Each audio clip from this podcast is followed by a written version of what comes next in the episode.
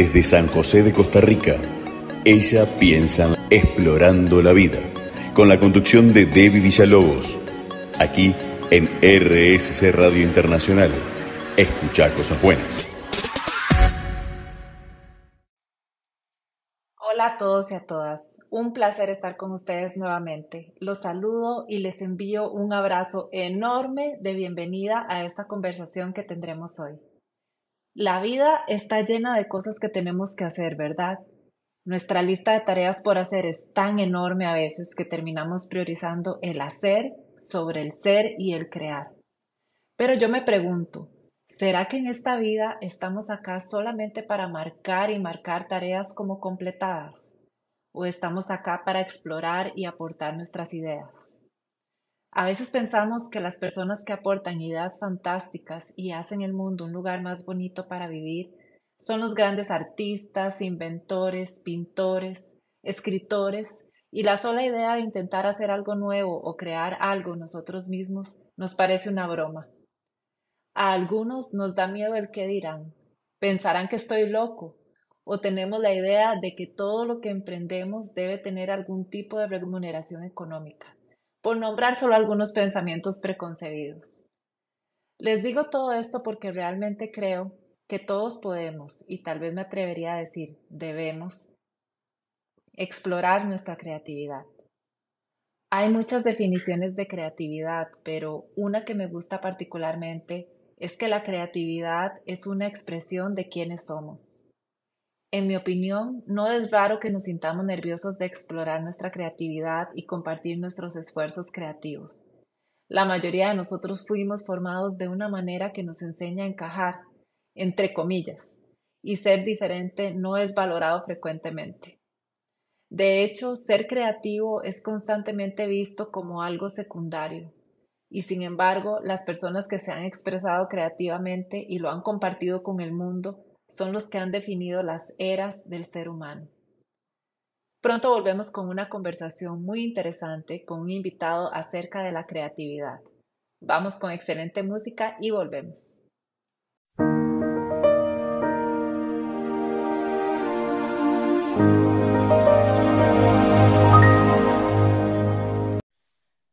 Hoy tengo el gusto de tener un invitado muy especial que es consultor en desarrollo de talento y estrategia, además de coach ejecutivo. Se trata de Rodolfo Cortés. Hola Rodolfo, muchas gracias por estar acá hoy. ¿Cómo estás? Hola Debbie, gracias por tenerme acá. Eh, estoy emocionado de poder compartir un poco de mi experiencia con vos. Yo también estoy muy emocionada de tenerte por acá. Rodolfo, brevemente, ¿puedes describirnos tu trabajo como consultor y coach ejecutivo? ¿De qué se trata? Sí, súper. Mira, en la parte consultoría de desarrollo de talento y estrategia, lo que hago la mayoría de mi tiempo es acompañar a clientes eh, corporativos, eh, a clientes ejecutivos, si son personas, a eh, ordenar sus pensamientos, a ordenar sus sistemas, a ordenar sus metodologías, a aportarles herramientas, todo siempre pensando en alcanzar resultados más sostenibles en el tiempo y más sostenibles desde la parte humana. Que se trate también de que no solo tenemos que llegar a un número, ¿verdad? Sino que tenemos que llegar a un número a través de las personas, cuidando a las personas y potenciando eh, las fortalezas de todos los que nos rodean, ya sea en nuestra organización o si es un ejecutivo individual, eh, ya sea con el equipo en el que trabaja o con su, inclusive con sus amigos o familia o lo que sea, eh, pero sí siempre, casi siempre enfocado en la parte ejecutiva y en la parte corporativa. Ok, perfecto. Creo que nos queda bastante claro a qué te dedicas. Entonces, bueno, Rodolfo, creatividad es el tema de hoy. Bueno, yo creo que tradicionalmente, al menos es mi percepción, que la creatividad ha sido considerada como un talento, como algo que se admira cuando alguien lo tiene, ¿verdad? Entonces solemos decir, me encantaría ser tan creativo como vos, o qué suerte tenés de ser tan creativo, pero decime vos, ¿la creatividad es un talento o una habilidad? Uy, qué, buena pregunta, David. Eh, buena pregunta y me pones como en una esquina, porque aquí hay todo un debate, ¿verdad? A nivel eh, profesional, digamos, bueno, yo, para, para que todos me puedan entender, de formación soy economista, ¿verdad? Y a pesar de lo que la gente piensa, el economista lo que hace en realidad es estudiar el comportamiento humano, ¿verdad? Entonces, cuando ya me dediqué a la parte más de consultoría de esto, ¿verdad? Y ser coach ejecutivo, acompañar a personas a descubrir sus potenciales, eh, me adentré mucho en el mundo de las diferentes inteligencias que hay, ¿verdad? Que no solo la lógica matemática es la más importante. Eh, me salió un poquito de mi esquema mental donde a mí toda mi vida me dijeron, eh, vos sos una persona cuadrada, vos sos una persona que, que va por resultados, que le gustan los números, ¿verdad? Y yo no me consideraba creativo. Yo siempre veía artistas y veía gente que se dedicaba a su arte y y gente que salía con unas ideas extraordinarias y yo decía, yo quisiera ser así de creativo. Y poco a poco estudiando me he dado cuenta que la creatividad no es tanto algo con lo que se nace, ¿verdad? Bueno, por lo menos esa es mi, mi perspectiva, ¿verdad? Hay todo un debate a nivel psicológico eh, de si se nace o se hace. Para mí es más una habilidad que uno puede crear, que uno puede fomentar y que uno tiene que romper ciertos paradigmas en la mente para poder convertirse en una persona creativa. Y yo sí creo, David, que todos tenemos el potencial de ser creativos. No todos lo desbloqueamos, ¿verdad? Normalmente, pero sí todos tenemos el potencial. Entonces, eso es lo primero. Yo, yo me voy más del lado eh, de, que, de que sí es algo que uno puede desarrollar. Ok, ok, entendido. Entonces, ¿qué significa ser creativo para vos? Porque como bien dijiste, algunas personas parecen ser más naturalmente creativas que otras, ¿verdad? Entonces, ¿qué es ser creativo y por qué tenemos esa percepción de que hay unos que ya nacen con eso? Sí. Bueno, primero, yo soy muy cuadrado, aunque me considero más creativo ahora, entonces yo cuando me preguntan qué significa hacer algo, me voy a la definición literal, ¿verdad? Que sale en un diccionario. Entonces, si, si, si, lo buscamos, que no lo tengo por aquí, pero básicamente diría algo como es la persona que crea algo diferente o distinto, o por lo menos esa es mi, mi forma de entenderlo. ¿Cómo definimos o cómo define la sociedad una persona creativa normalmente? Como alguien que hace algo completamente diferente. Entonces, yo creo eh, que la creatividad, como te estaba diciendo, es algo que podemos fomentar. Sin embargo, yo creo que hay ciertos mitos alrededor de la creatividad. Y, tengo un muy buen amigo que, que, que es eh, artista plástico y ahora es tatuador, ¿verdad? Y también es DJ. Y él tiene un curso buenísimo de creatividad, ¿verdad? que él da ahí de vez en cuando, cuando quiere. Y él habla de que todos somos creativos, ¿verdad? Y precisamente por eso, porque todos podemos crear algo. Entonces, ¿cuál es el, el bias que hay hoy en día en la sociedad? El creativo es aquel que es un artista o que pinta o que escribe muy bonito o que piensa en cosas completamente disruptivas, ¿verdad? Y, yo creo que, que, no es eso, es, es simple y sencillamente que usted se conecte con la esencia que usted tiene como ser humano de crear cosas, de verdaderamente idear cosas que usted tiene en su mente, porque su mente es única, su bagaje es único, su, su aporte a la sociedad es único, ¿verdad? Todos hemos pasado por experiencias totalmente diferentes, por ende todos tenemos la oportunidad de crear algo totalmente diferente. Yo lo veo más creativo de esa manera, no tanto el paradigma de que los creativos son los músicos, los artistas, los pintores, los escritores, ¿verdad? Porque en ese caso no soy creativo, yo no puedo ni siquiera dibujar una línea recta. Entonces, eh, eh, eh, por ahí va más, digamos, lo que, lo que pienso de ese tema. Entonces, eh, siguiendo la línea de lo que estás diciendo, por ejemplo, ser capaz de encontrar una solución diferente a un problema es ser creativo, ¿verdad? 100%. Y, y es vacilón porque, bueno, cuando me, me pediste estar eh, con vos aquí en este espacio, eh, fui a desempolvar unos libros que estudié en la maestría que hablaban de creatividad primero porque me gusta prepararme y segundo porque yo decía que hay algo que a mí me cambió la vida y quiero ponerlo tal cual me lo, me lo dijeron en el momento, ¿verdad? Y encontré varios escritos que decían lo siguiente, existen estudios psicológicos que dicen que la creatividad está asociada a veces a, a temas de disfunciones eh, a nivel de salud mental. O sea, ¿qué quiero decir? A, a nivel de, de, de, de, desórdenes, ya sean de bipolaridad, o el trastorno obsesivo compulsivo, cuando alguien tiene déficit atencional y todo, los estudios encontraban que las personas que tienen esos paradigmas diferentes en su mente eran más creativas que, que lo normal. Entonces, cuando yo me puse a analizar esto, la primera vez yo decía, qué interesante, porque a veces buscamos tanto la normalidad de nuestra vida que se nos olvida que el ser diferentes puede aportarnos a, nuestras vidas y a los demás. Podemos hacer cosas impresionantes. Entonces, siguiendo tu ejemplo, hay un problema en un trabajo, digamos, hablemos a nivel corporativo, tenés un problema que tu jefe te dijo. Y vos podés solucionar de una manera que nadie más puede solucionarlo. Sos una persona súper creativa. Sos una persona que está explotando su creatividad al punto máximo. Y perdón, me perdí un poquito del, tema de, de, por qué te estoy trayendo lo de, lo de que los estudios decían que eh, existen ciertas conexiones entre los que tienen estos trastornos y la gente creativa. Sí, porque eh, estabas diciendo eso porque este tipo de personas probablemente piensa fuera de lo que piensa el resto de las personas, fuera de la caja, como decimos. A, y eso fue lo que llegué en ese momento, exacto. Ajá, exactamente. Entonces se me ocurre que también eh, no solamente sirve a nivel corporativo, sino también ante las dificultades de lo cotidiano o la vida personal, ¿verdad? Totalmente, y, y, me acuerdo perfectamente que ese era el punto que quería tocar, gracias por recordármelo. Eh, cuando yo leí esto, yo decía, ¿qué tienen en común todas estas personas? Que piensan diferente, que pasan por un filtro diferente eh, la información que reciben antes de tomar decisiones. Entonces yo lo empecé a aplicar en ese momento, cuando hice la maestría, lo empecé a aplicar no a nivel de trabajo o de un evento formal, sino que lo empecé a aplicar con mis amigos en el momento. Yo vivía en otro país, no vivía en el mismo país donde crecí y tuve la oportunidad de, tener amigos de toda Latinoamérica en ese momento y empecé a aplicarlo con ellos, a, escucharlos, a hablarles desde, desde un pensamiento diferente, al no asumir cosas, ¿verdad? Que yo creo que eso es una parte importante de la creatividad, dejar de asumir eh, lo que siempre creemos que es lo correcto y abrazar lo que nos da miedo, abrazar eso incierto para poder crear algo diferente. Entonces yo en ese momento lo apliqué con mis amigos a nivel de planes sociales, a nivel de, de mis roommates en ese momento, lo empecé a aplicar de cómo nos dividíamos las tareas de, del hogar, ¿verdad? En ese momento, porque ese era mi hogar.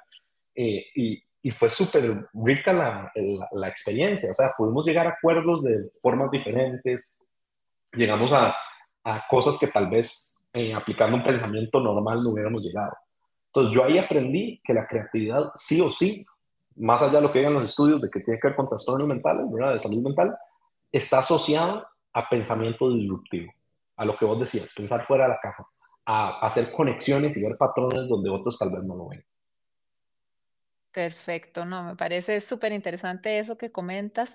Y de hecho, Rodolfo, otra preconcepción que he escuchado es que, eh, y algo mencionaste con respecto a tu experiencia personal, es que si se es analítico, entonces no se puede ser creativo. En mi caso, a mí me, me pasaba eso, porque yo, bueno, yo estudié computación en la universidad, entonces yo siempre pensé que yo era muy analítica, del lado racional, más que del lado creativo, porque como bien dice, yo pensaba que la creatividad pues era para los artistas plásticos y ese tipo de cosas, ¿verdad? Entonces existe esa preconcepción que si se es analítico y además que si se es muy estricto y cuadrado, esto impide la creatividad.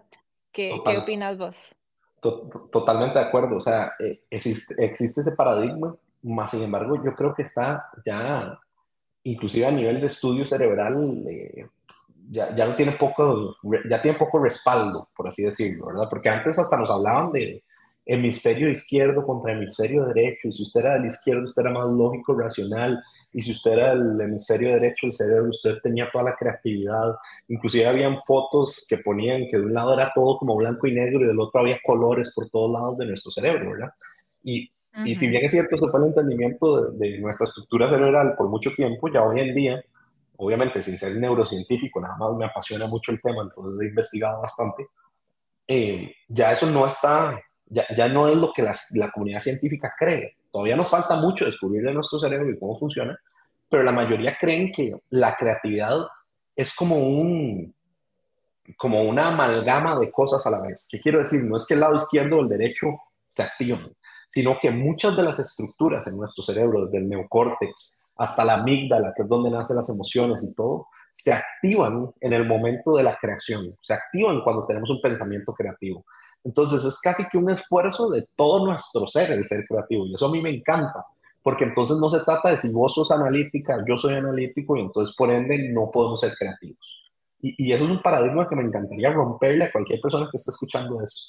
Usted no deje que las etiquetas que le haya puesto a alguien lo definen como una persona poco creativa, porque es una lástima pensar que hay gente como vos, que tiene tanto que aportarle al mundo, que si se lo hubiera creído que vos sos analítica, cuadrada y racional, no estaríamos ni siquiera sentados aquí eh, haciendo este podcast, ¿verdad? Porque ¿qué está haciendo una persona analítica y racional haciendo, eh, creando cosas como esta?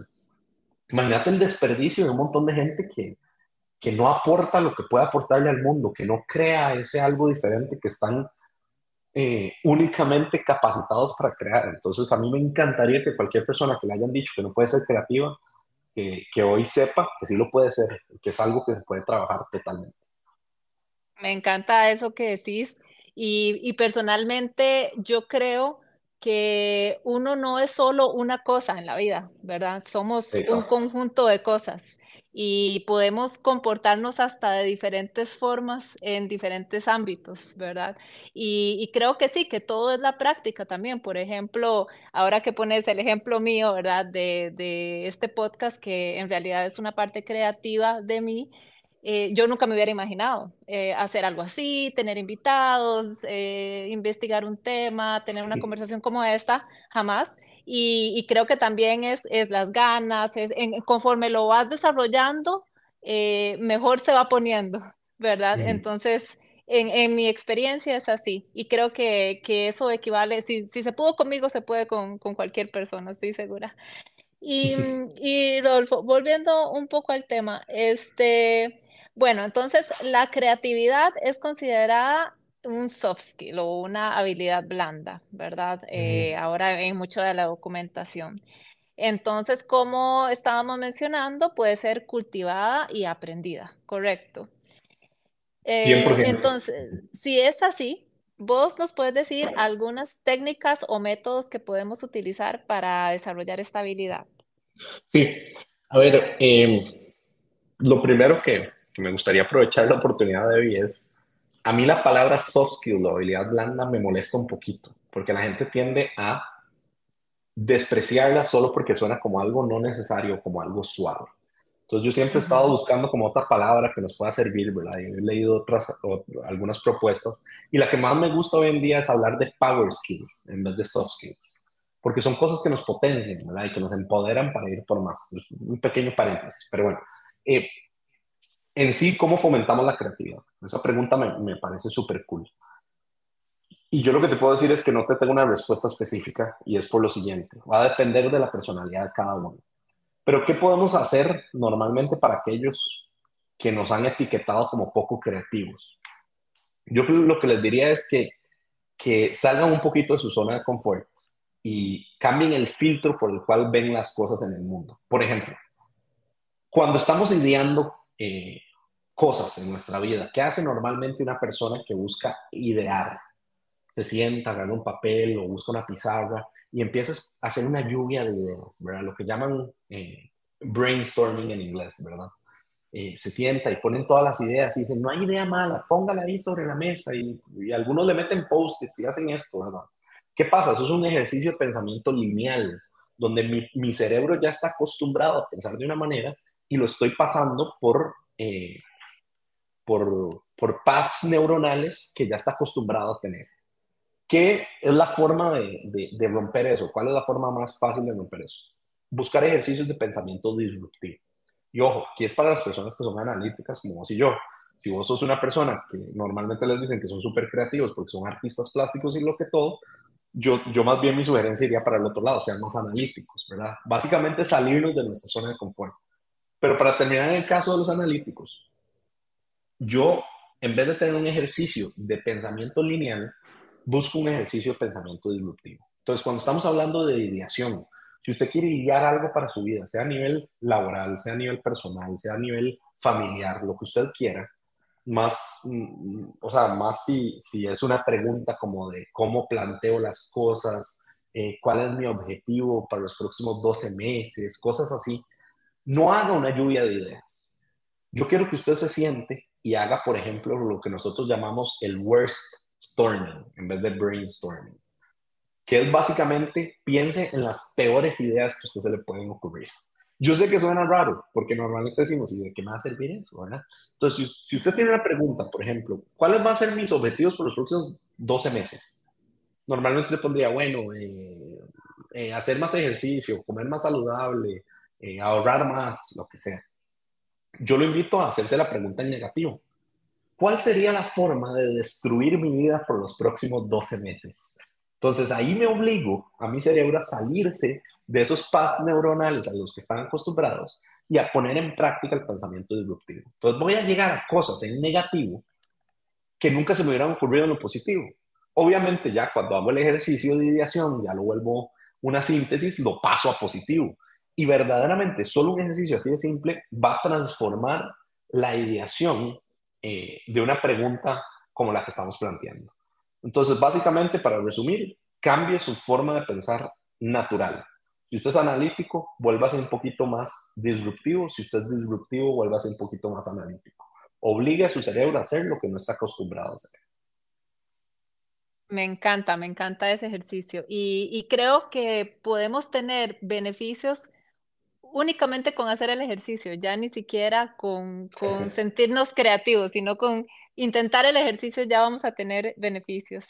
Y Pero justo ahí está el punto, Debbie. Ya, ah. perdón que te interrumpa. Solo hacer ese ejercicio ya está siendo una persona creativa, porque estás creando y estás saliéndote de tu zona de confort y es diferente lo que estás creando. Entonces estás logrando ser creativo. Correcto, correcto. Y, y de hecho creo yo que también cuando uno intenta alguna actividad que nunca hubiera pensado en, que uno sería bueno. Por ejemplo, eh, a mí me pasaba que yo pensaba que era muy mala en los deportes cuando estaba pequeña. Entonces nunca, se me, nunca me imaginaba participar en un deporte y cuando empecé a hacer cosas deportivas me sorprendí de que sí era buena. ¿Verdad? Entonces muchas veces pasa eso.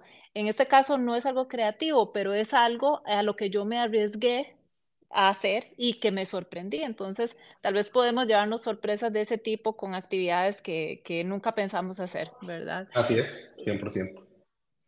Y, y Rodolfo, este, ya para cerrar y, devolverte tu valioso tiempo, eh, ¿nos puedes decir eh, como muy brevemente, entonces, ¿qué sería el mayor beneficio que, tenemos de, intentar ser creativos, de, llevar un proceso hacia la creatividad? Muy buena pregunta, David, me encanta. Yo creería que el mayor beneficio va a ser el, expandir, ¿verdad? el volver más grande y más vasto el conocimiento propio que tenemos. Eh, y, el conocimiento para ponerlo en práctica. ¿Qué quiero decir con esto? El, hacer cualquier tipo de ejercicio de creatividad, lo único que va a hacer es expandir mi mente. Va a expandir mis horizontes, va a expandir mi forma de pensar, voy a estar más abierto a, a tener opiniones diferentes, a recibir opiniones diferentes. Y eso va a hacer que logremos conectar más con otros. ¿Y qué mejor beneficio que el aumentar la conexión con la gente que tengo a mi alrededor? Me encanta, me encanta. Es tener un espíritu más abierto y receptivo, en resumen. Así es, exacto. Muchísimas gracias, Rodolfo. Es un placer haber conversado con vos y, espero poder hacerlo muchas veces más. Cuantas veces quieras, Debbie, estoy para servirte a vos y a toda tu audiencia. Un placer, más bien. Oh. Muchas gracias por la invitación. Con muchísimo gusto. Un abrazo. Vamos con música y regresemos a estimular un poco nuestra creatividad. Desde San José de Costa Rica, ella piensa explorando la vida, con la conducción de Debbie Villalobos, aquí en RSC Radio Internacional. Escucha cosas buenas. Estamos de vuelta amigos y seguimos hablando de creatividad. Estuve leyendo que precisamente leer es una de las maneras más efectivas de superar los bloqueos de imaginación y aumentar la creatividad.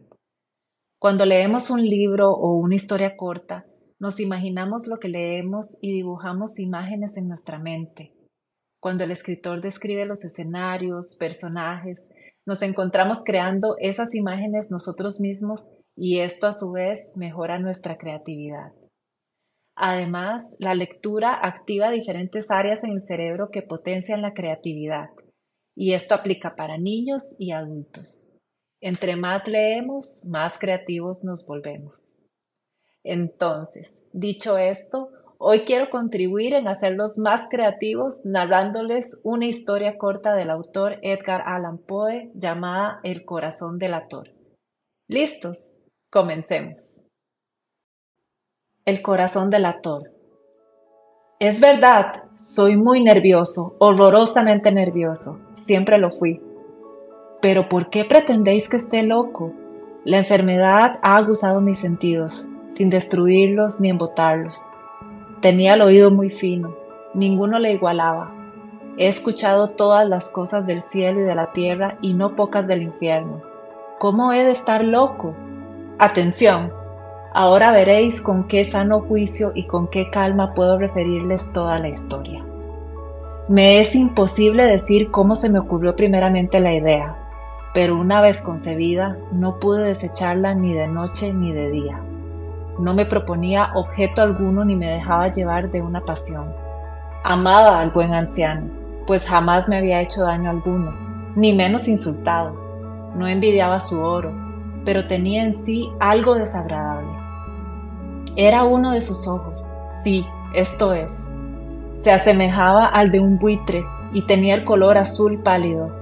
Cada vez que este ojo fijaba en mí su mirada, se me lava la sangre en las venas y lentamente, por grados, comenzó a germinar en mi cerebro la idea de arrancar la vida al viejo, a fin de librarme para siempre de aquel ojo que me molestaba.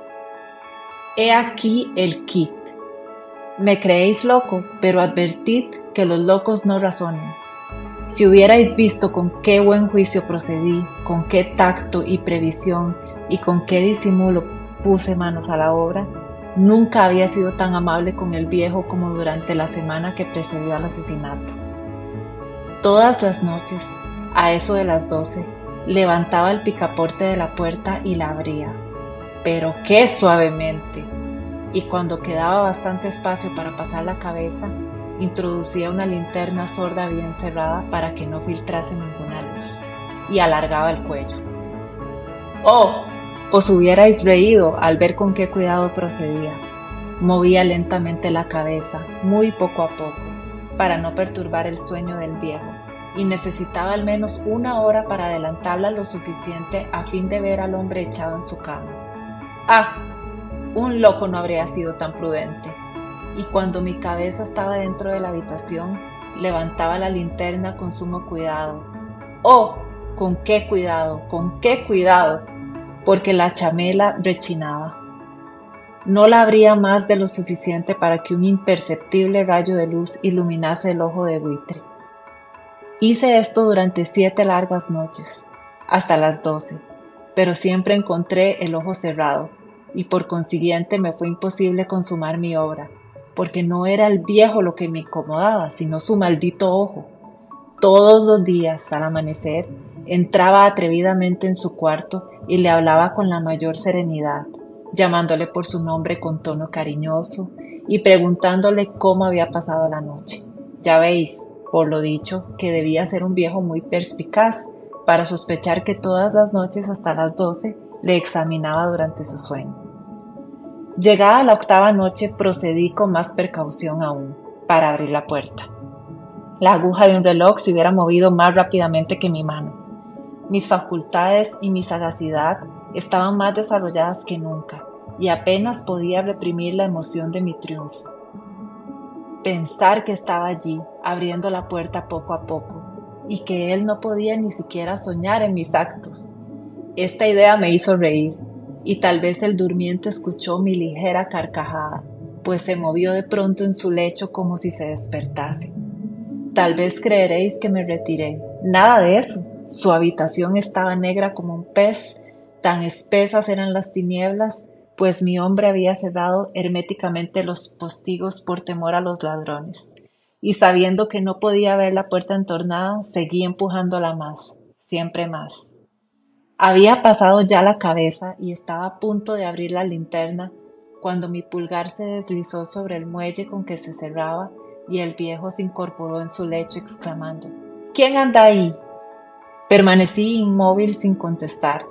Durante una hora me mantuve como petrificado y en todo este tiempo no le vi echarse de nuevo.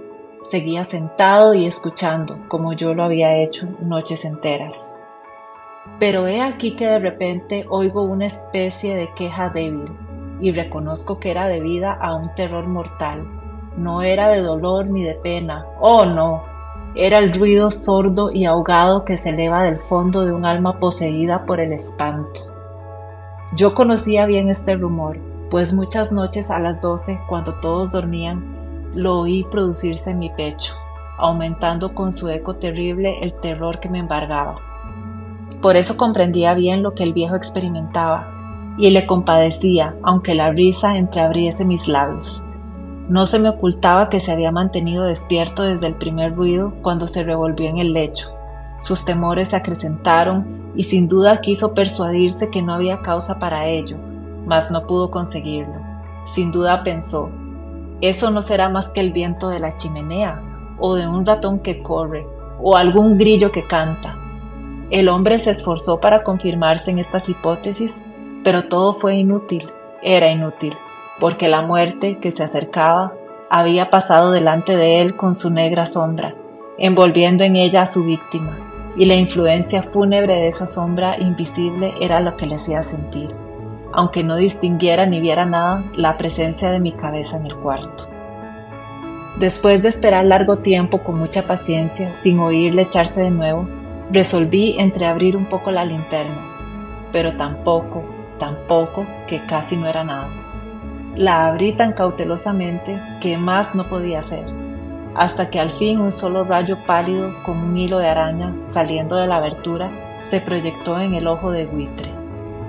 Estaba abierto, muy abierto, y no me enfurecí apenas le miré. Le vi con la mayor claridad, todo entero, con su color azul opaco y cubierto con una especie de velo hediondo que heló mi sangre hasta la médula de los huesos. Pero esto era lo único que veía de la cara o de la persona del anciano, pues había dirigido el rayo de luz como por instinto hacia el maldito ojo. ¿No os he dicho ya que lo que tomabais por locura no es sino un refinamiento de los sentidos?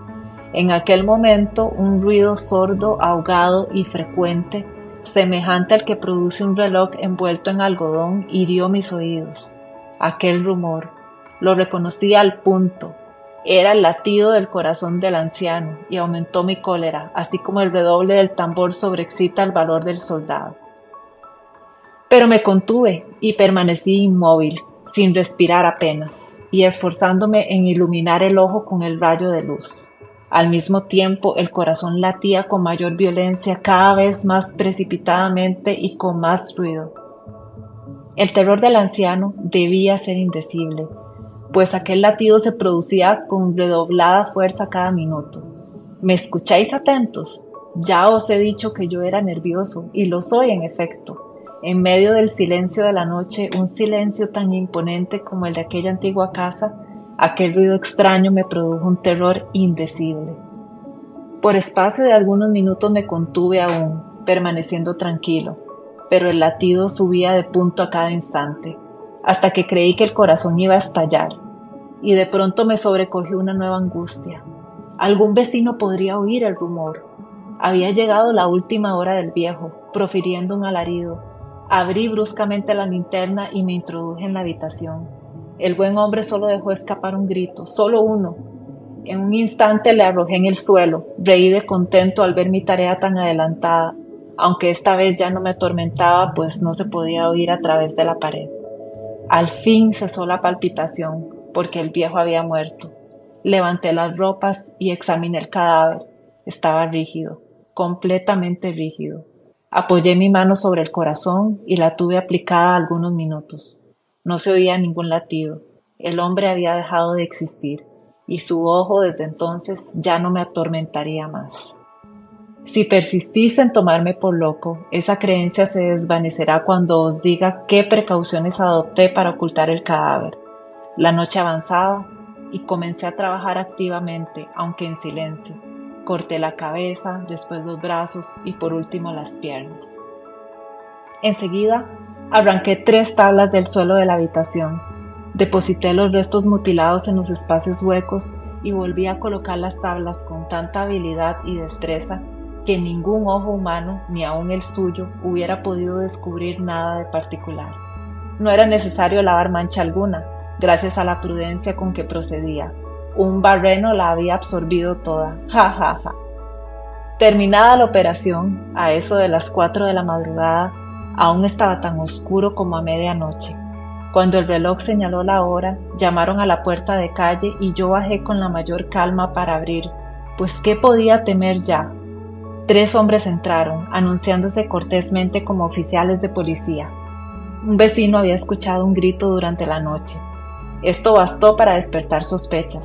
Se envió un aviso a las oficinas de la policía y los señores oficiales se presentaban para reconocer el local. Yo sonreí, porque nada debía temer, y recibiendo cortésmente a aquellos caballeros les dije que era yo quien había gritado en medio de mi sueño. Añadí que el viejo estaba de viaje y conduje a los oficiales por toda la casa, invitándoles a buscar, a registrar perfectamente.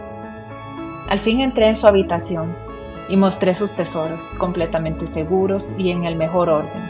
En el entusiasmo de mi confianza ofrecí sillas a los visitantes para que descansaran un poco, mientras que yo, con la loca audacia de un triunfo completo, coloqué la mía en el sitio mismo donde yacía el cadáver de la víctima.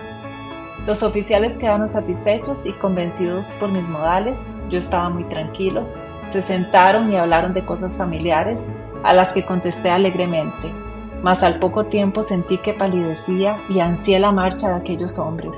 Me dolía la cabeza, me parecía que mis oídos zumbaban, pero los oficiales continuaban sentados, hablando sin cesar.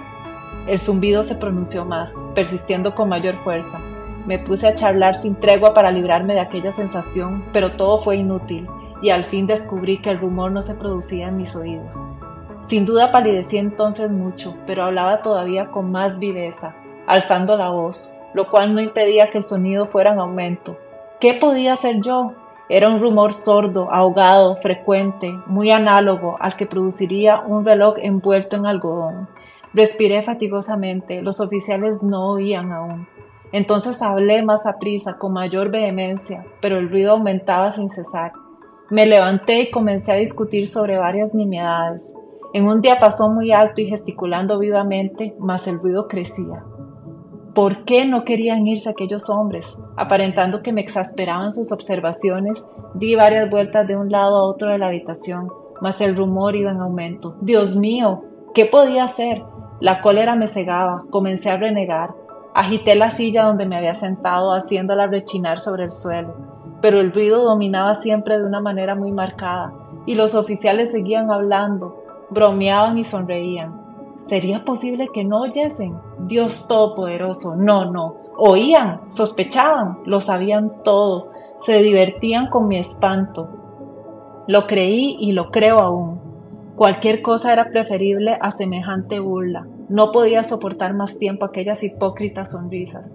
Comprendí que era preciso gritar o morir, y cada vez más alto. ¿Lo oís?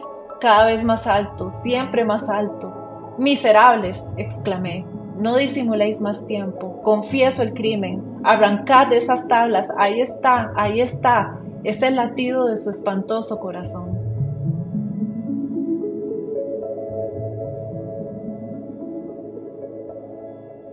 ¿Disfrutaron la lectura? A mí personalmente me ha encantado y mi imaginación ha volado. Un muy buen avance en nuestro proceso hacia la creatividad, ¿no? Vamos con música y pronto volvemos.